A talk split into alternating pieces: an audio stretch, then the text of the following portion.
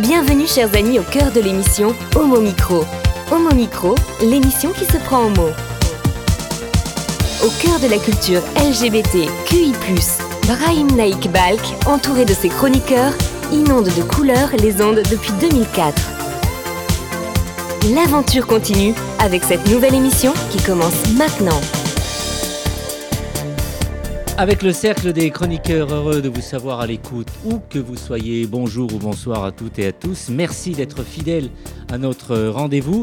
En saluant toute l'équipe au micro ce soir, Valérie Beau, qui écrit le nom de Klossman. Bonsoir à toi. Bonsoir, ravi d'être là. Il y avait longtemps que l'on n'avait pas entendu son nom à Homo Micro, Antoine Duvignal, qui fait son retour ce soir. Bonsoir Brahim, bonsoir à tous. Content de vous retrouver. Et ce soir, je reviens à mes premières amours, c'est-à-dire que ce sera une chronique historique. Son nom marque toujours les esprits. Nicolas Rividi pour le plus de l'actu. Salut. Bonsoir Brahim, merci pour ce lancement euh, fanfaronnant que je ne mérite pas. Euh, ce soir, dans le plus de l'actu, eh bien, on parlera harcèlement à l'école. Tout un sujet, c'est vraiment l'actualité du moment, malheureusement. Avec nous, le spécialiste son. Bonsoir Brahim, bonsoir à tous. Et puis écoute, euh, toutes même, à toutes et à tous. Euh, oui, je suis très heureux de faire cette émission. Ce soir, on a un petit nouveau avec nous. C'est même euh, très intéressant. Je vais vous présenter Mathieu. C'est la première fois qu'il prend le micro et on le sent un peu, mais on verra par la suite. Il sera donc euh, pas du tout, il ne sera pas du tout intimidé. Merci de rester avec nous. Homo Micro, l'invité du jour. Et on démarre avec Annabelle qui abandonne sa chronique pour un, un invité de marque. Bonsoir Annabelle. Bonsoir à toutes et tous. Et oui, ce soir, nous recevons un invité de marque, Frédéric Potier, illustre allié de la cause LGBT+, et que j'aurai le plaisir d'interviewer avec Brahim. C'est un plaisir vraiment. Alors, euh, une chose avant de parler de, de ton travail sur la lutte contre les discriminations LGBT+, et ton actu euh, du moment. Tu vas donc enchaîner, Annabelle Oui, tout à fait. Alors, bonsoir, Frédéric. Bonsoir. Merci d'avoir accepté euh, notre invitation. Alors, avant de parler de ton travail sur la lutte contre les discriminations LGBT+, et ton actu, un livre qu'on verra à la fin, je te propose de te tirer le portrait. J'ai peur. Frédéric, tu as 41 ans, préfet atypique comme tu aimes à dire, diplômé de Sciences Po Bordeaux et de l'ENA, tu as été chef de bureau des affaires politiques et des libertés publiques au sein du ministère de l'Outre-mer, directeur de cabinet de préfet de la région Centre, puis chef du bureau des élections au sein du ministère de l'Intérieur. Et c'est pas tout. En 2012, tu entres au cabinet du président de l'Assemblée nationale, Claude Barthelone. 2014, conseiller technique Outre-mer au sein du cabinet des premiers ministres Manuel Valls, puis Bernard Cazeneuve. 2017, tu es nommé préfet en mission de service public et délégué interministériel à la lutte contre le racisme, l'antisémitisme et la haine anti-LGBT, la DILCRA. Depuis février 2021, tu es délégué général à l'éthique et à la conformité au sein du groupe RATP. C'est pas tout.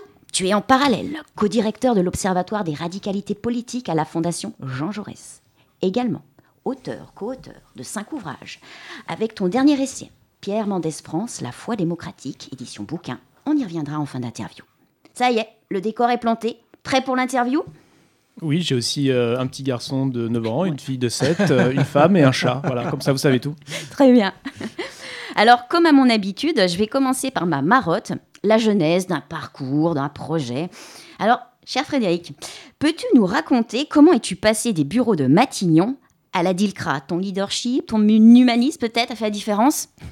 Mais alors pas du tout, c'était vraiment le hasard complet. Il se trouve que mon prédécesseur à la DILCRA avait démissionné, donc euh, je l'ai remplacé et j'ai fait pendant trois ans et demi ce, ce poste fabuleux euh, à la DILCRA, à la pointe des valeurs républicaines, euh, des droits humains, des tas de droits, combattre tous les, tous les racistes, tous les antisémites, tous les homophobes. Moi, j'étais très heureux de faire ça. Et aujourd'hui, je suis à la RATP parce que la RATP est venue me chercher. Donc euh, voilà, moi, je suis pas du tout un homme avec un plan de carrière euh, défini, un truc qu'on déroule comme ça. C'est des opportunités qui vous tombent dessus. Euh, le hasard, le hasard des rencontres, les hasards de la vie. Et moi, je crois qu'il faut les saisir et les utiliser à fond et s'engager dans ce qu'on fait. Voilà, il n'y a pas de plan, il n'y a pas de, grand architecte de l'univers qui aurait programmé tout ça pour moi. Alors en 2020, euh, Frédéric Potier, tu coordonnes l'élaboration du, plan national d'action pour l'ég- l'égalité pardon, contre la haine et les discriminations anti-LGBT+, 2020-2023. En bref, un plan Marshall contre les LGBT+, phobie. Est-ce qu'on observe aujourd'hui des, des, effets positifs de ce plan à l'échelle nationale? Oui, alors on vit un moment un peu paradoxal puisque on a à la fois une augmentation de la visibilité, une augmentation, je pense, moi, de la tolérance et de l'acceptabilité de l'homosexualité en général hein, dans la vie française, mais on a aussi des, mouvements de rejet, et des mouvements de rejet durs, hein, avec euh, des violences, des discriminations, et, c'est un peu la tension du moment, c'est-à-dire qu'il faut mesurer d'où on part, mais il faut mesurer aussi ce qui nous reste à accomplir.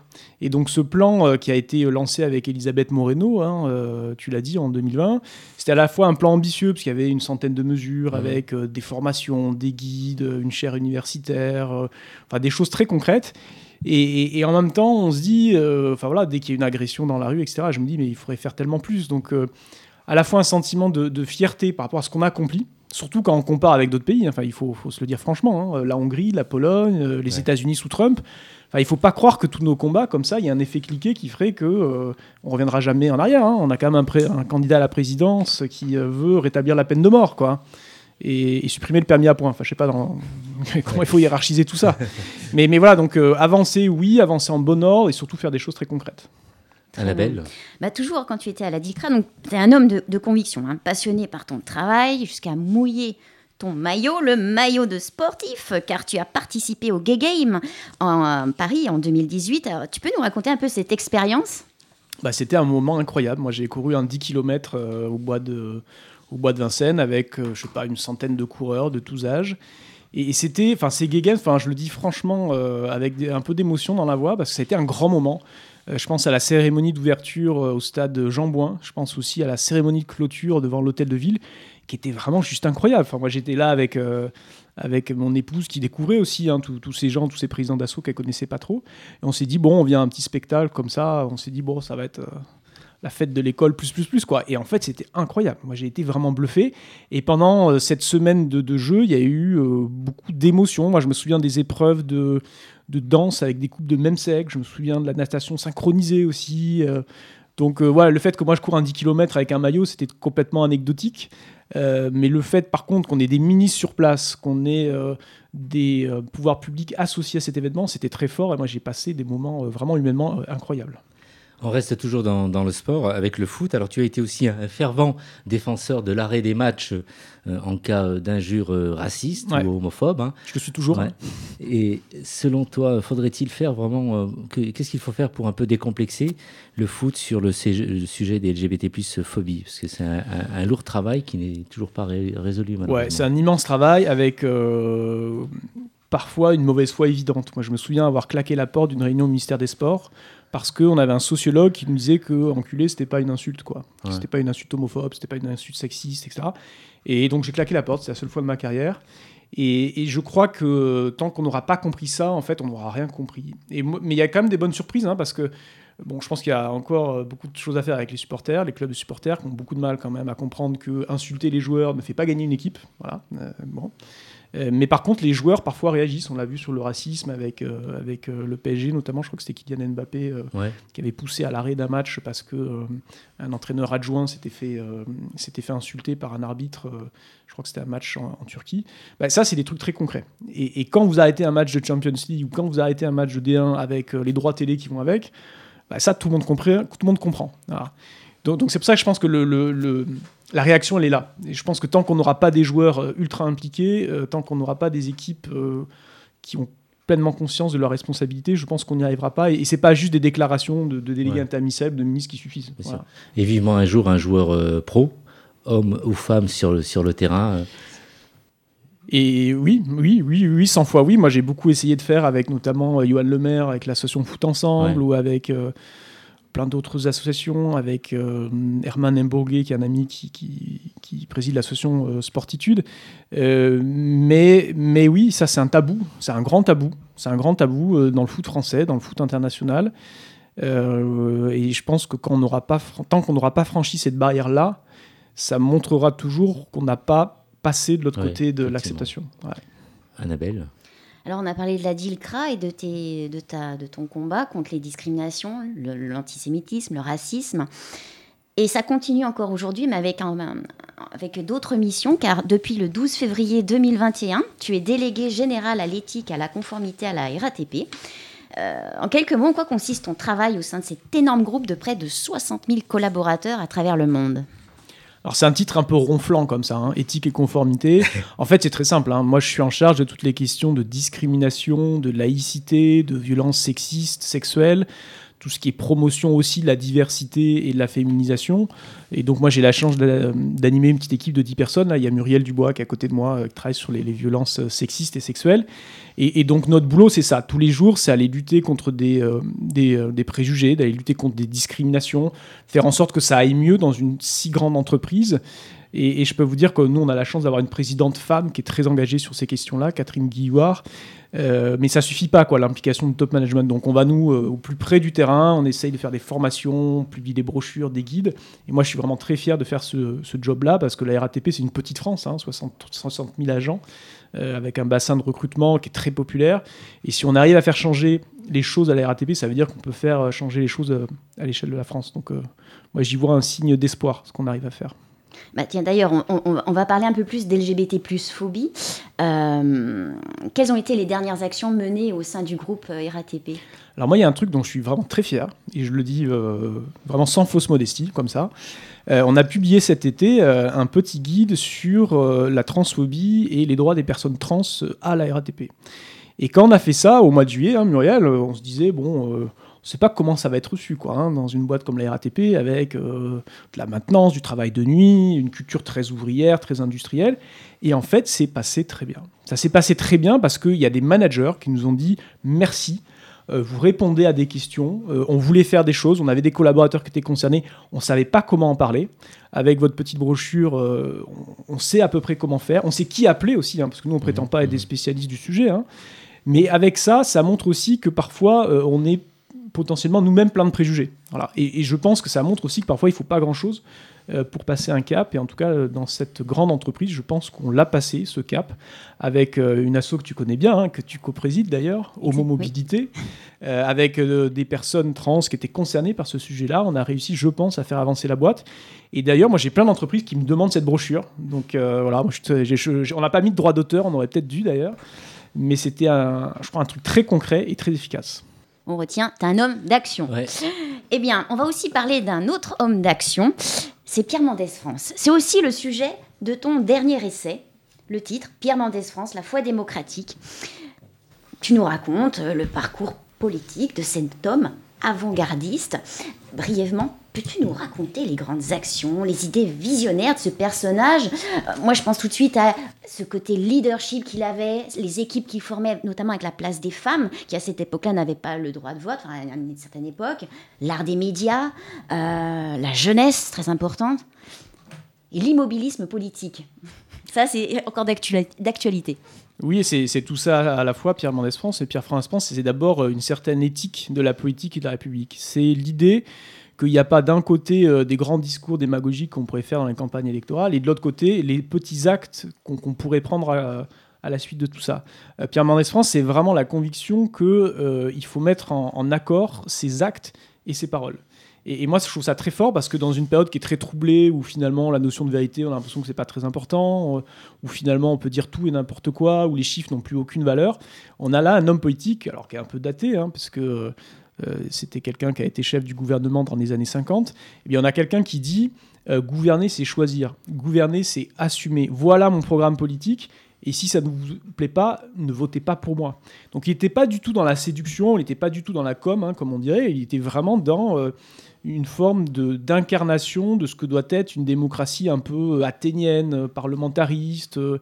Et d'ailleurs, Mendès France était lui-même assez hostile à l'élection présidentielle au suffrage universel direct parce qu'il y voyait une compétition de gestes théâtral. Donc il s'est beaucoup élevé contre ça, mais c'est aussi un homme qui a un bilan. Hein. Il, a, il, a, travaillé à la reconstruction de la France dans les années 44-45. C'est quelqu'un qui a fait la paix euh, en Indochine, à un moment où personne ne voulait assumer une défaite militaire, donc on est en 54. C'est quelqu'un aussi qui propose une forme de décolonisation euh, progressive euh, avec la Tunisie, avec le Maroc. Et c'est quelqu'un, et bon, c'est un peu triste de le dire comme ça, mais c'est quelqu'un qui finit trahi par ses amis. Donc il chute au Parlement en, 1955 et il lui manque une vingtaine de voix. Et cette vingtaine de voix, c'est ses propres amis radicaux, élus à l'époque en, Algérie française, qui le trahissent. Donc c'est un destin un peu un peu triste, mais il y a 50 ans d'écrits euh, qui peuvent beaucoup nous inspirer sur ce que doit être la démocratie et l'état de droit aujourd'hui. C'est un message que tu souhaites passer, donc à quelques mois de l'élection présidentielle, façon de dire qu'on a besoin d'hommes comme ça? Ah bah oui, je l'ai écrit pour ça. Hein. Je l'ai écrit euh, pour qu'on puisse redécouvrir une figure, une voix, une république moderne, une vision de l'Europe, une vision de la politique étrangère, une vision de la politique étrangère d'ailleurs qui, est fondée sur des valeurs. C'est-à-dire que pour lui, euh, l'objet de la politique étrangère, c'est la paix et c'est les droits humains. Mmh. Et il n'y a pas les petits arrangements euh, entre en ministère ou entre chefs. Euh, il y a pour la France à devoir assumer cet héritage des Lumières et que ce ne soit pas uniquement des grands discours, mais qu'il y ait des actes derrière.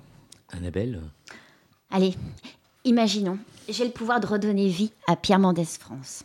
Il entre dans le studio. Toc, toc, toc. Entrez. Il nous rejoint, il s'assoit à côté de toi. Que lui dis-tu? Alors d'abord, je lui dis merci. Et je lui dis surtout, reste, ne bouge pas, ne pars pas. Reviens, Mendès, on a besoin de toi. Euh, essaye de convaincre, là, tous les fous furieux qui se présentent à l'élection présidentielle, euh, qu'on peut faire autre chose de la politique euh, qu'un théâtre de marionnettes. Et voilà, lutter contre la guignolisation qui est à l'œuvre aujourd'hui, je pense qu'on en a grandement besoin. Bah, merci infiniment Frédéric de t'avoir prêté au jeu de cette interview. Alors je rappelle le titre de ton dernier ouvrage, Pierre Mendès France, La foi démocratique aux éditions Bouquin. Alors dernière question à l'intention des auditrices et auditeurs d'Homo Micro, quand et où te retrouver pour une dédicace? Alors pour ceux qui ont la chance de passer des vacances en Béarn et à Pau, je serai à, à Pau le 5 novembre, à Osgore dans les Landes le 6, très bel endroit aussi, et sinon, nous ferons une belle conférence le 18 novembre à la Fondation Jean Jaurès. On fera un regard croisé. Léon Blum, Pierre Mendès France. Donc pour les amateurs d'histoire, venez, ça va être magnifique. Manque de peau, je n'y serai pas malheureusement puisque je serai à Paris.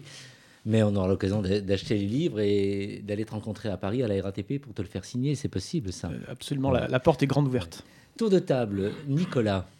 Oui, alors euh, Mendes France est, présenté comme visionnaire. Euh, bon, euh, malheureusement, il faut noter qu'en 74, quand il s'est présenté à l'élection présidentielle, euh, ça n'a pas été vraiment couronné de succès. 69, oui. 69, pardon. Et aujourd'hui, ben, quand on voit le, paysage politique, effectivement, c'est c'est pas ce que les gens ont l'air d'attendre. C'est dommage, hein, on peut le regretter.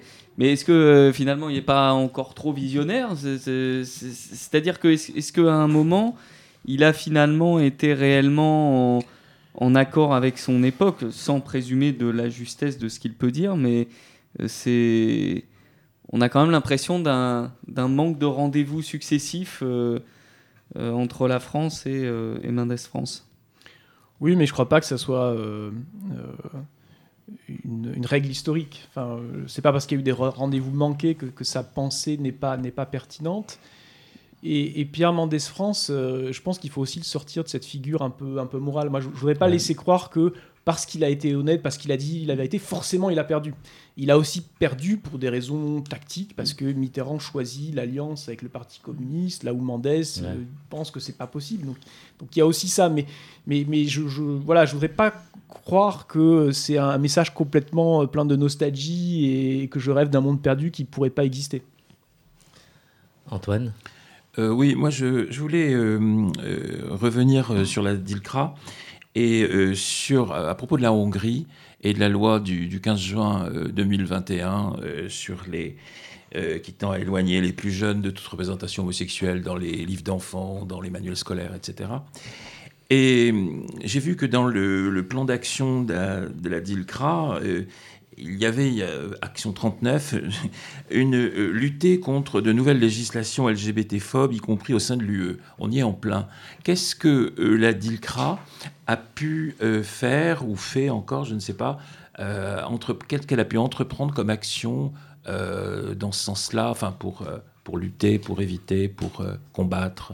Alors je vais vous donner un exemple très concret on avait écrit euh, avec mon homologue ambassadeur aux droits de l'homme, euh, François Croquette, qui travaille aujourd'hui à la ville de Paris, à l'ambassadeur de Hongrie en France. Parce qu'avant cette loi-là, il y en avait une autre euh, qui, qui réprimait. alors, alors, je ne sais pas si c'était le, c'était des personnes trans. Alors, je ne sais plus comment c'était libellé dans la loi hongroise. Hein, sur les trans, oui. C'était sur les trans. Je ne sais plus comment ils avaient rédigé leur truc. mais c'était dans la Constitution. Et donc, nous, on avait fait une lettre, Oui. d'ailleurs, à l'ambassadeur. Et en fait, on l'avait montré à personne avant. On l'avait pas montré à nos ministères respectifs. Et Aïe. on, et on l'avait fait fuiter à Tétu parce qu'évidemment, on sait faire les choses, nous, quand même. Et, et du coup, euh, l'ambassadeur était euh, l'ambassadeur de Hongrie était fou furieux parce que voilà, il y avait vu une, une attaque en règle, parce qu'évidemment, euh, le, le courrier était quand même assez explicite. Et il avait demandé rendez-vous et donc on s'était retrouvé au ministère des Affaires étrangères avec l'ambassadeur de France, euh, l'ambassadeur de Hongrie en France, qui essayait de nous expliquer que sa loi n'était pas transphobe et pas homophobe. Et euh, je crois que c'était une de mes meilleures, un de mes meilleurs moments de rigolade en fait, Oui. de voir cet ambassadeur essayer d'expliquer que sa loi n'était pas transphobe. Mais qu'est-ce que ça a eu comme effet, en fait? Qu'est-ce que la DILCRA a pu faire? Ben, je crois que ça a permis. pas faire. Non, mais je crois que ça a permis, ça a permis de sensibiliser euh, sur le fait que euh, cette, euh, ce pays était, voilà, que Orban était homophobe, transphobe, etc. Ça a permis aussi de, de- de mettre cet ambassadeur en situation de difficulté parce qu'il était soutenu aussi par quelques personnalités de la vie politique française. Mais euh, après, euh, c'est la vie démocratique hongroise, polonaise, euh, russe, quoi. hein. donc euh, là, on est aussi nous limités par nos propres.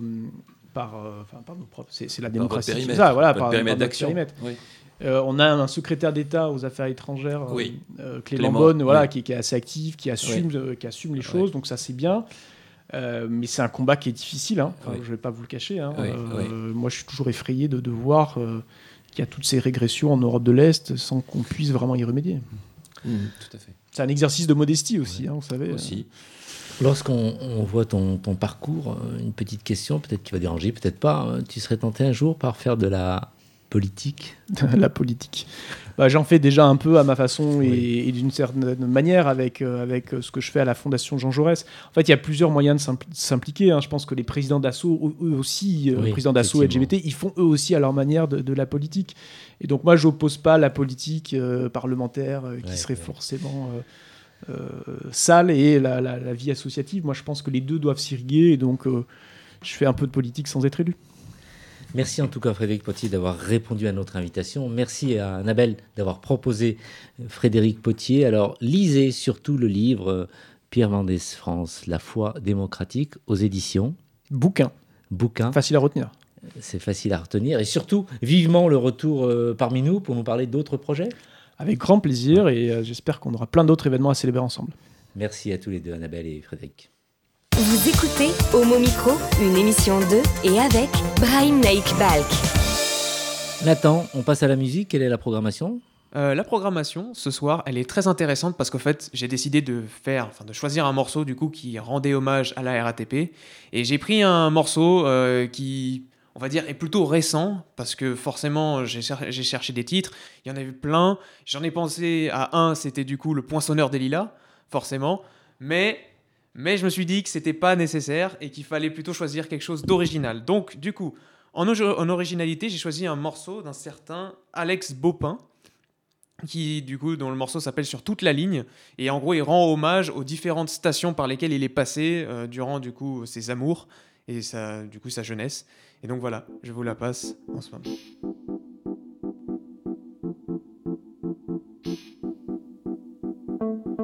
5 à 7 le dimanche, Blanche.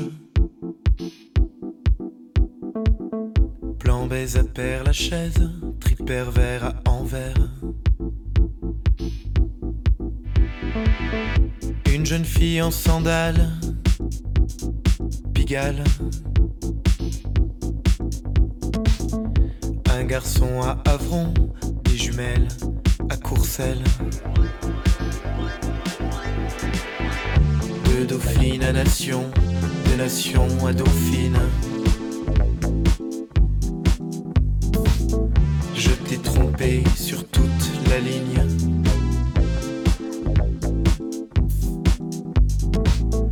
De Dauphine à Nation, de Nation à Dauphine.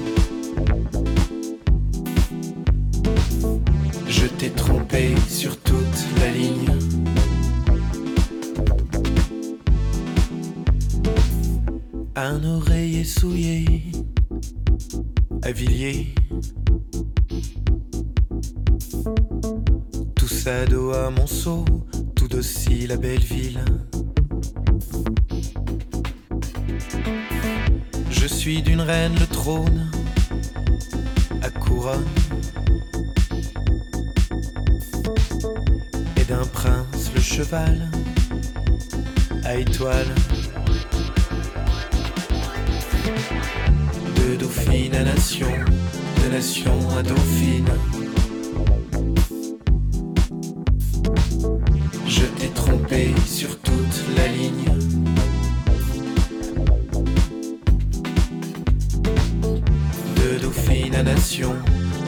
à dauphine.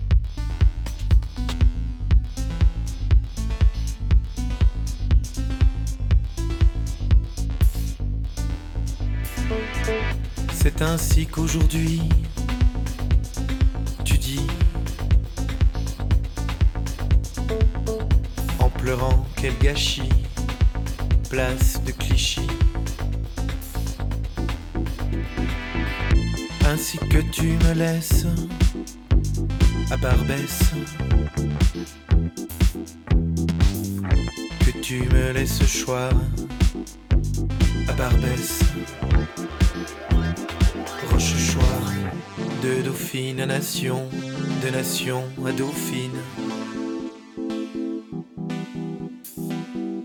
Je t'ai trompé sur toute la ligne.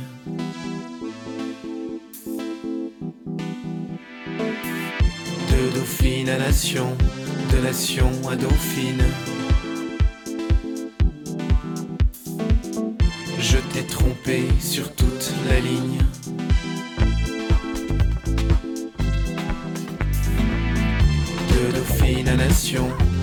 De Nation à.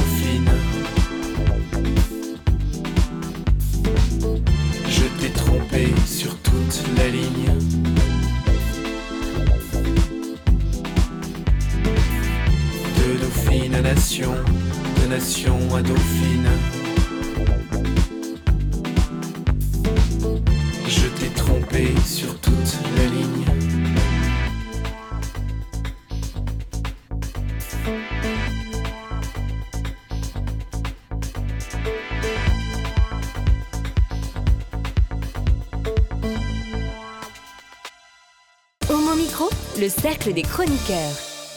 Toujours avec Annabelle qui va nous joindre dans un instant à la campagne pour tout vous dire notre invité euh, qui s'en va, Frédéric euh, Potier. Tout à l'heure, euh, vous écouterez, nous entendrons Nicolas Rividi. En fin d'émission, nous retrouverons bien sûr Antoine Duvignal. En régie pour réaliser cette émission, Nathan, accompagné de Mathieu. Et tout de suite, sans tarder, j'écris ton nom avec Valérie Beau. Et lequel? Alors, aujourd'hui, je vais écrire le nom de Klaus Mann, comme je voulais annoncer. La vie de Klaus Mann est indissociable de celle d'Erika Mann, sa sœur. Ils se font facilement passer pour jumeaux. Ils écriront ensemble quatre livres. Ce sont les enfants terribles de l'écrivain Thomas Mann. Erika et Klaus sont nés en 1905 et 1906. Si cette chronique est consacrée à Klaus, la prochaine le sera à Erika. Klaus, un écrivain qui doit se faire un prénom. Voici le début de son autobiographie. Où l'histoire commence-t-elle? Où notre vie individuelle prend-elle sa source? Quelles aventures, quelles passions englouties ont modelé notre être? D'où viennent les traits, les tendances multiples et contradictoires dont est fait notre caractère? En 1924, à Berlin, il publie un recueil de nouvelles. Il témoigne à ce propos. J'avais aussi choisi un titre, Avant la vie, qui avouait clairement que ma vie n'avait en fait pas encore commencé. Je ne trouvais pas avant la vie pleine de curiosité gourmande, mais aussi de respect devant ses menaces, ses promesses, ses possibilités infinies. En 1926, Klaus a 19 ans. Il publie La danseuse pieuse, considéré comme le premier roman ouvertement homosexuel de la littérature allemande et déclenchant un véritable scandale. Il nous livre La vie, telle que je la considérais et la concevais, c'était cela avant tout, une errance sans trêve ni repos, une quête, une aspiration du cœur, un bref bonheur sensuel, une jeunesse qui n'avait pas plus de préjugés moraux que d'attaches sociales ni de dogmes politiques, jouit et souffre de l'existence terrestre comme un mystère plein de couleurs et d'animation, qui porte en soi sa justification et son sens, le comprendre n'est pas possible. On ne peut que justement en souffrir et en jouir. Il devient critique dans un journal berlinois dans le Berlin des années 20, amoureux de théâtre, fou de théâtre. Un critique était un homme prestigieux, un personnage respectable, dit-il. L'ouvrage À travers le vaste monde en 1928 est une commande. Ce sera un voyage littéraire avec Erika. Mais la montée du nazisme le pousse à l'exil. Le 30 août 1933, je quittais Berlin tôt dans la matinée, comme poussé par un sombre pressentiment. Mal éveillé, de mauvaise humeur, c'est à peine si j'eus un regard pour la ville engloutie au petit matin. Ce aurait été mon dernier regard sur Berlin, mes adieux, mes adieux. Je quittais Berlin sans lui dire adieu.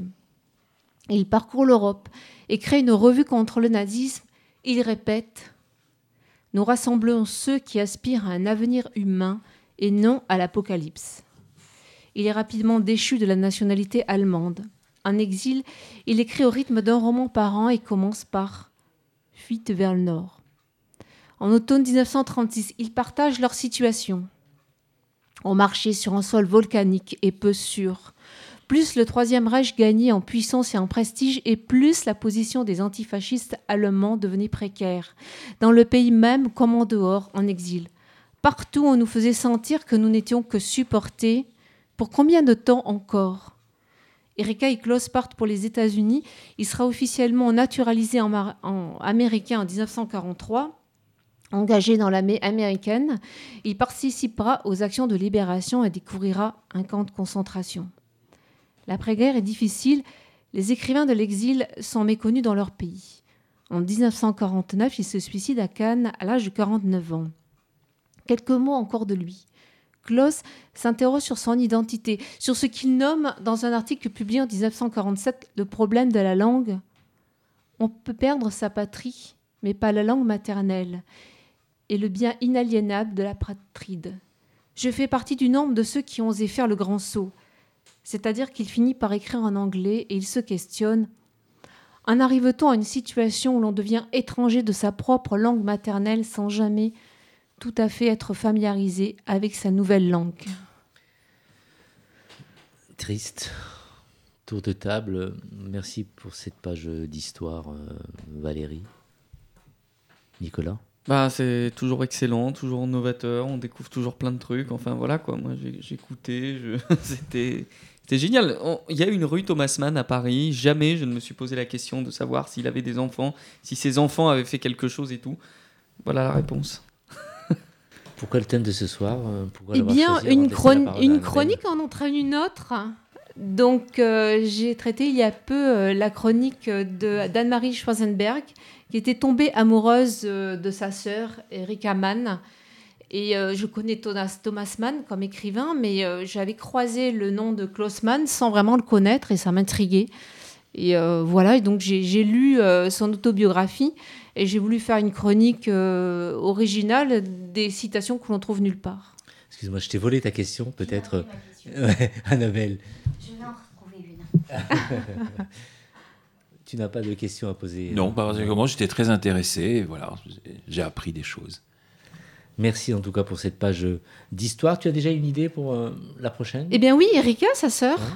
Et puis euh, j'ai envie de lire ce premier roman de la littérature allemande sur l'homosexualité.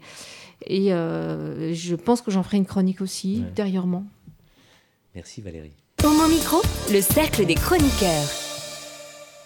Nous allons passer maintenant à la chronique de notre ami Nicolas Révidi, le plus de l'actu. Alors ce soir, Nicolas, tu reviens sur le suicide de Dina, 14 ans, survenu à Mulhouse dans la nuit du 4 au 5 octobre dernier. Oui, Brahim, j'ai eu la chance de passer ma vie d'adolescent à fermer mes paupières en sachant qu'elles se rouvriraient le lendemain. Pour Dina, les yeux sont clos à jamais, plus un rayon de lumière ne viendra frapper sa rétine pour faire exploser la pulpe De son génie, oui, parce que notre pays a peut-être perdu une prix Nobel de médecine, une autrice reconnue, une ténor du barreau ou encore une mécanicienne d'exception. Bref, quand un gamin ou une gamine meurt, a, fortiori quand cela vient de la décision de mettre fin à ses jours, c'est une branche de l'avenir qui s'éteint et avec elle tous ses rameaux à naître.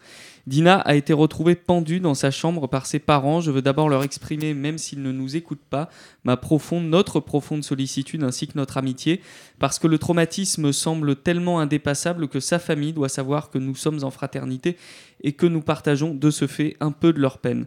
Je voudrais aussi, nous voudrions aussi leur souhaiter du courage, non pas uniquement dans l'épreuve qu'ils traversent en ce moment, mais aussi dans celle à venir avec le temps judiciaire, car ses parents ont décidé courageusement de démontrer que Dina a mis fin à ses jours à l'issue de deux longues années de harcèlement vécu dans l'enceinte même de son établissement scolaire. Bien sûr, les cas ne manquent pas, ils ne se soldent pas, heureusement, toujours de façon aussi cruelle, mais les séquelles sont souvent nombreuses et les langues ne se délient pas facilement.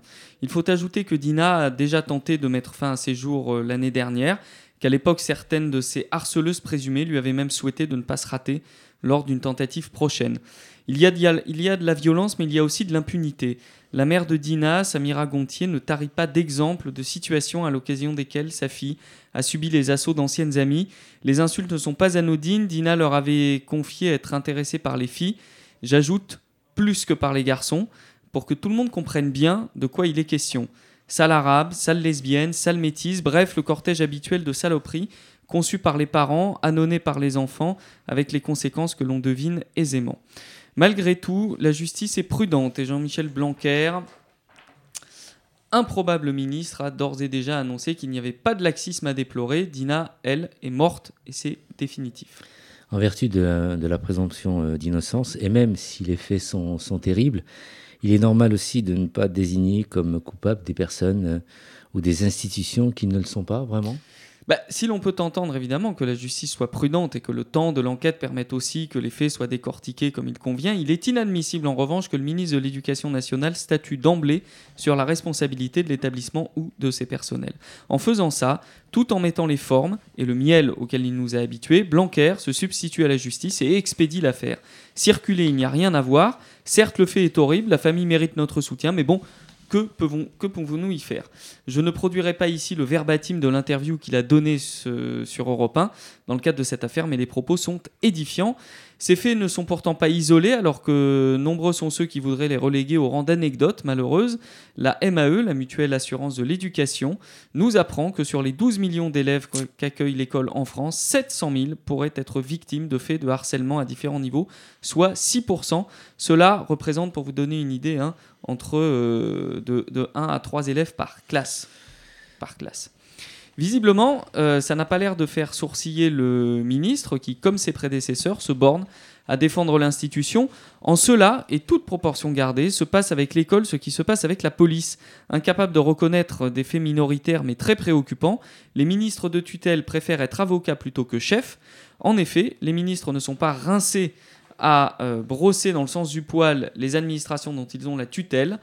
La faiblesse tant intellectuelle qu'idéologique de ces énergumènes offre souvent aux harceleurs scolaires ou aux flics meurtriers les premiers fondements de leurs basses œuvres. Il ne s'agit pas ici bien sûr d'accabler les personnels de l'éducation nationale qui, avec des moyens dérisoires, font déjà énormément. Ce serait un faux procès que de faire croire qu'ils n'auraient euh, que faire de ces questions. Ils les gèrent comme ils peuvent et désamorcent, plus souvent qu'on ne le croit aussi, des situations qui pourraient basculer dans le drame que vit la famille de Dina.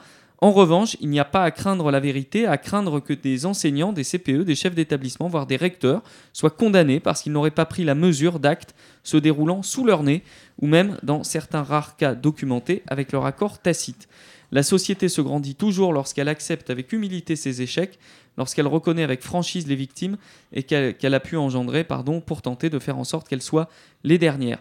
Je déteste les gens qui répondent à l'horreur en disant que rien ne peut être fait. Ce défaitisme est assassin. C'est de manches retroussées dont le monde a besoin et pas de pantalons baissés.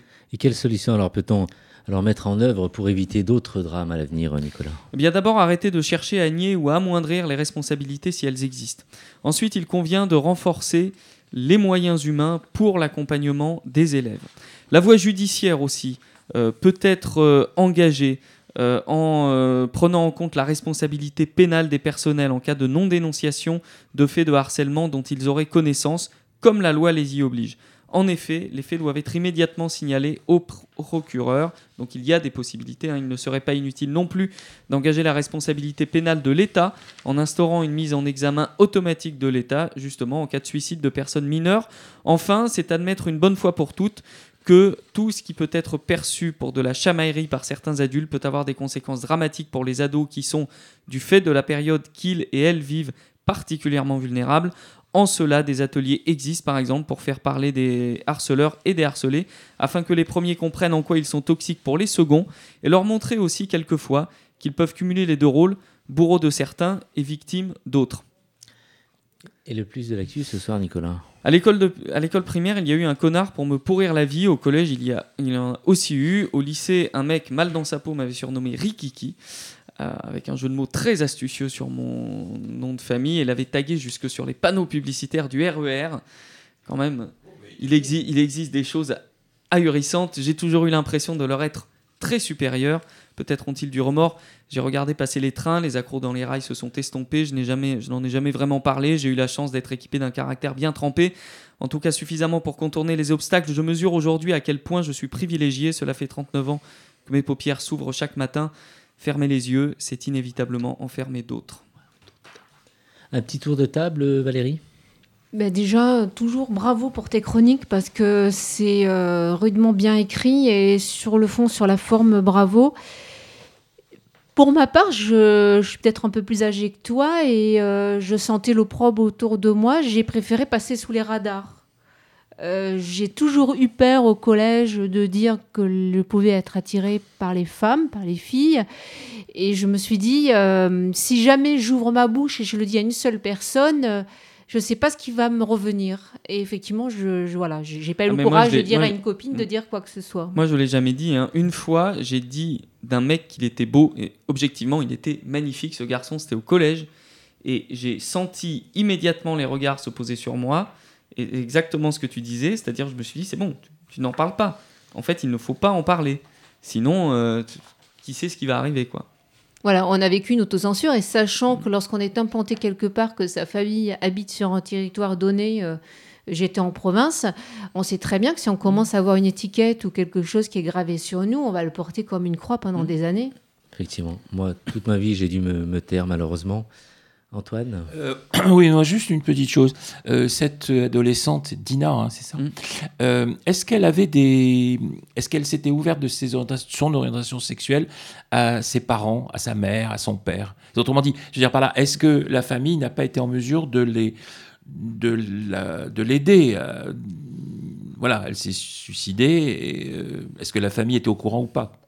Je je sais pas euh, je sais pas du tout. En fait je, je, ne sais même pas si elle était lesbienne ou voilà. Enfin le, le, le, drame de tout ça c'est que en fait c'est une période de la vie où on se cherche où on devrait pouvoir s'ouvrir éventuellement de dire bah peut-être je suis attiré par les filles plus que par les garçons peut-être par les deux. Euh, finalement non. Enfin mm. sans que ça ait ces conséquences là en fait. Donc je ne sais même pas si sa famille était au courant. Et je pense que c'est en fait je pense que c'est même pas le sa famille aurait peut-être pu l'aider mais il y a d'autres cas où manifestement les parents sont en soutien et où ça ne suffit pas à, encaisser le, flot de haine que ces gamins se prennent en travers de la Voir les parents hostiles, justement. Et voir les parents hostiles aussi. Annabelle? Tu, tu, complètes talentueusement la chronique que j'avais faite sur santé LGBT des jeunes euh, à l'école, c'était euh, ce printemps. Et c'est vrai qu'il y a une action qui, manque encore, hein, toujours, on le voit, c'est de sensibiliser, mais aussi bien les, les, enfants, les jeunes, et ça depuis le plus petit jeune âge. Alors c'est vrai qu'il y a quelques formations hein, qui, peuvent se faire via le biais d'associations. Et puis il y a les professeurs aussi, les instituteurs, les institutrices, euh, qui nécessitent une formation. C'est implacable, il faut qu'ils arrivent à déceler quand il y a euh, discrimination, quand il y a euh, harcèlement, pour mettre en branle des, des armes, enfin des, pas des armes, mais des euh, comment? Des, des, moyens, des moyens, voilà. Et puis aussi qu'ils soient au courant, s'ils font pas ça, quelles, quelles, sont les peines encourues? Car tout ça est puni par la loi. Il y a un, voilà, un très gros travail de, sensibilisation à faire dans l'éducation nationale. Hein. Si, je peux juste rajouter un petit truc, en, dans le cas de Dina, euh, manifestement, il y avait eu une tentative de suicide il y a un an, c'était un peu après le confinement. euh, que cette tentative de suicide. Alors, je ne sais, j'ai pas trouvé de traces d'action qui ait été mis euh, en œuvre à ce moment-là dans l'établissement et tout. Donc, je parle au conditionnel, mais s'il n'y a rien eu qui a été fait, c'est déjà très problématique.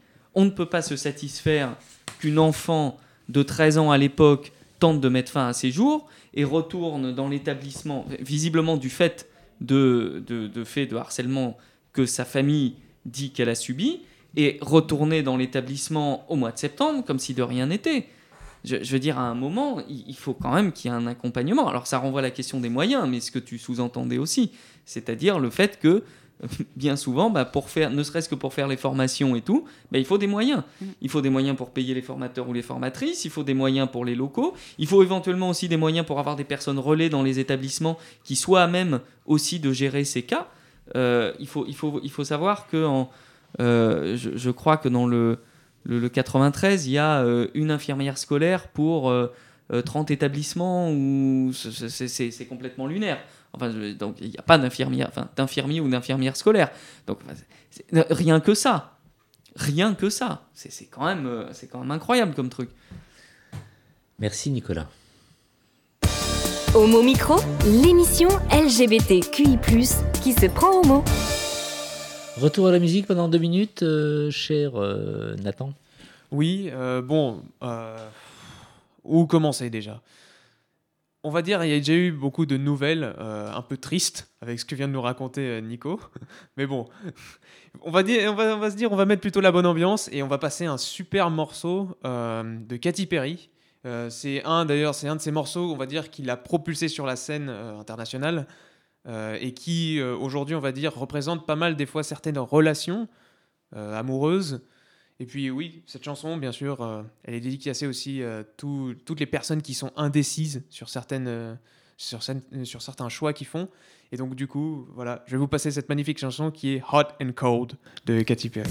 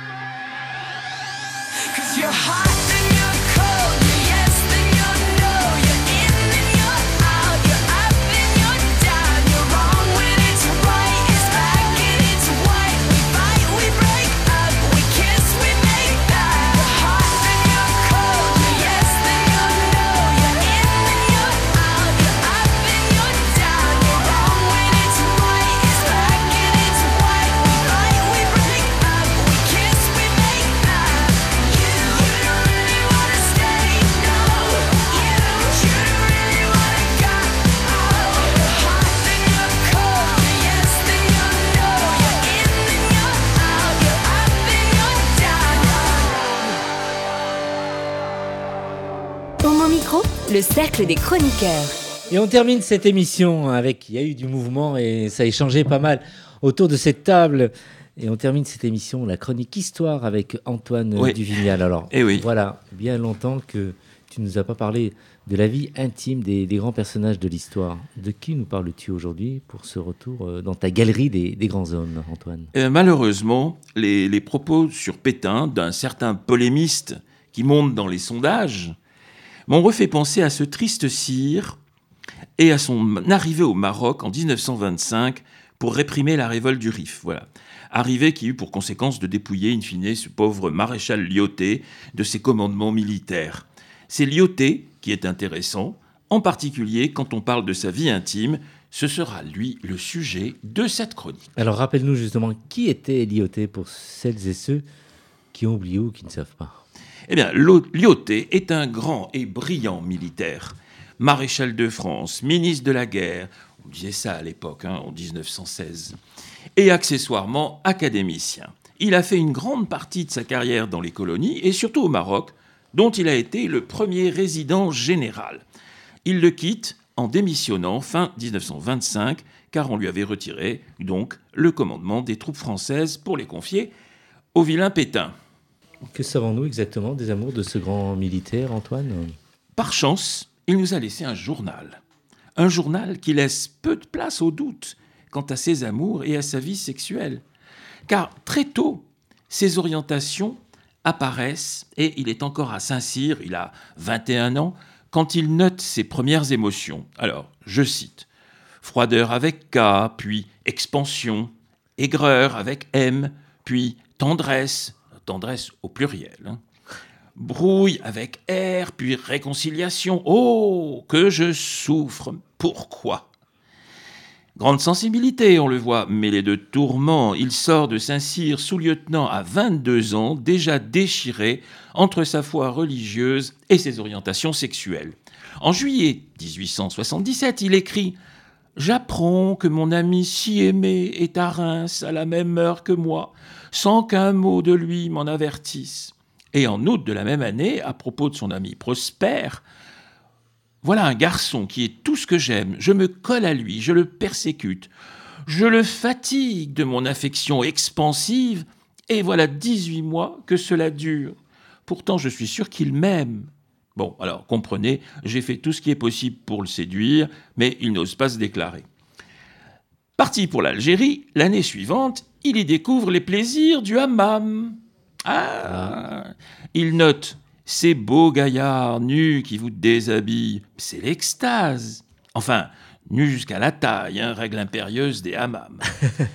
Mais, mais ce pauvre Lyoté doit faire de gros efforts pour se convaincre que sa foi est compatible avec ses penchants. Il écrit Cet amour est un élan chrétien, euh, une grâce surnaturelle. Toujours plus précis dans son journal au fil du temps, il écrit en 1886, il a 32 ans. Un jeune sous-lieutenant qui me plaît si fort est venu de 10 heures à 2 heures du matin me réchauffer de sa sève chaude et riche. Alors tout cela est assez explicite, mais alors comment réagit sa, sa famille? Est-elle ignorante euh, de son orientation, Antoine? Euh, Lyoté vient d'une famille de la bonne bourgeoisie de province, une famille d'officiers catholiques, très conservatrice. Et le jeune Hubert est marqué par ce milieu, c'est un catholique pieux et convaincu. Les tensions et les déchirements intérieurs sont immenses, mais les tensions avec ses parents sont bien présentes elles aussi. À 32 ans, il est promu capitaine de cavalerie et sa famille euh, commence à s'inquiéter en constatant qu'il est toujours célibataire. Son père le pousse au mariage et lui propose un parti. Mais il refuse. Il écrit, empli de culpabilité, Je navre ma famille en n'assurant pas la transmission. Un an plus tard, affecté à Saint-Germain-en-Laye, il renoue avec la vie mondaine. Il rencontre une certaine Louise, qui en tombe follement amoureuse et qui pense mariage. Que nenni C'est hors de question. Quelque temps plus tard, il lui écrira Oh, je ferai un mauvais mari, je vous aurai préparé d'amers regrets et de cruelles déceptions. Ce ne sera qu'en 1909, à 54 ans, qu'il finira par se marier. Il épouse alors Inès de Bourgoin, 37, non 47, que dis-je, 47 printemps, veuve du capitaine, écoute, ouvrez bien vos oreilles, veuve du capitaine Fourtou, avec laquelle il n'eut vraisemblablement aucune relation sexuelle. Il l'appelle d'ailleurs la veuve Fourtou. Un nom ben, prédestiné qui n'aura pourtant pas porté chance à cette malheureuse. C'est finalement- finalement une vie euh, sentimentale et affective vraiment tiraillée, difficile, surtout pour, pour son époque, non? Oui, avec de la mélancolie, du refus. Heureusement qu'il est vite rattrapé par le désir et la sensualité. Il a de beaux moments. Dans une période de doute, avant qu'il ne se marie, un garçon le tire de sa mélancolie. Le sous-lieutenant Black Belair. C'est- Ça claque, ça. hein Black Belair. Il note dans son journal un admirable, je cite évidemment, un admirable modèle d'homme, un physique que je compte travailler. C'est un réchauffant garçon, plein de sève, et encore. J'ai toujours aimé les plus jeunes quand ils sont aptes. Des compagnons dont on garde la suprême jouissance de la direction. Je ne travaille bien qu'avec des gens avec lesquels je couche. Plus tard, juste avant de se marier, après qu'il ait été nommé haut commissaire au Maroc en 1909, il rédige une lettre d'adieu dans laquelle il annonce son suicide. Une pensée bien sombre, heureusement pas suivie d'effet, mais qui révèle une profonde crise psychologique où l'on pourrait lire une immense culpabilité, celle de ne pouvoir concili- concilier religion et amour masculine. Et alors tout cela ne, ne le gêne pas dans, dans sa carrière militaire? Et non, Lyoté fait une très brillante carrière quand même. hein. Il a même été ministre de la guerre. J'en parlais plus tôt. Peu de temps, 15 semaines. Bon, c'est un petit contrat, car son goût de l'autorité s'avère peu compatible avec les habitudes parlementaires. Il démissionne en 1917, mais sa réorganisation de l'armée ouvre la voie quand même à Clémenceau qui obtient la victoire. Clémenceau, nous y voilà, qui disait à propos de Lyoté, il a des couilles au cul, mais ce ne sont pas les siennes. Non. Et tout ça, c'était vraiment euh, notoire, euh, Antoine? Bah, disons que dans beaucoup de milieux, cela se savait. Ses opposants politiques ne se privaient d'ailleurs pas de faire allusion à ses côtés féminins. Si l'on en croit les contemporains, il semblerait même que Lyoté ait eu un tic de folle, Ouais. puisqu'il mettait au féminin ceux qui lui déplaisaient. Avec lui, Pétain devenait la vilaine.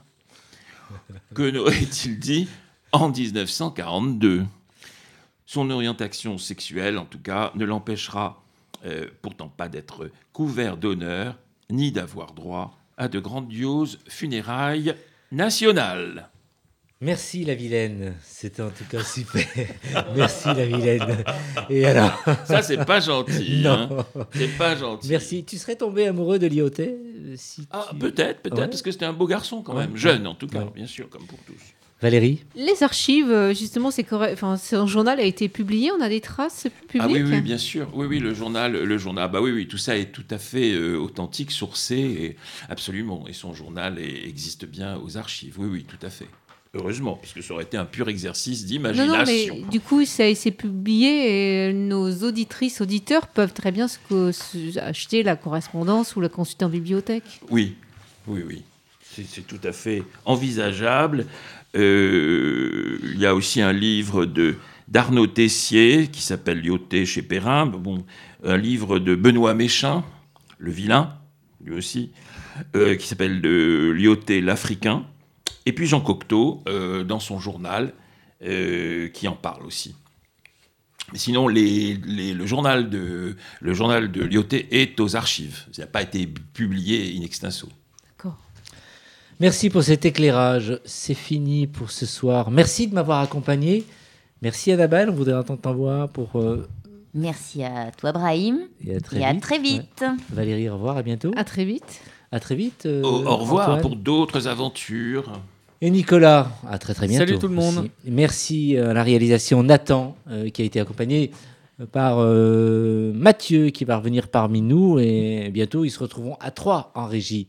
En attendant aussi, Amy. On vous embrasse, passez une bonne semaine et surtout, prenez soin de vous. Ciao, ciao. Hey Oh non Cette émission est maintenant terminée. Mais un conseil retrouvez l'ensemble des podcasts d'Homo Micro, l'émission qui se prend au mot, sur toutes les bonnes plateformes de streaming.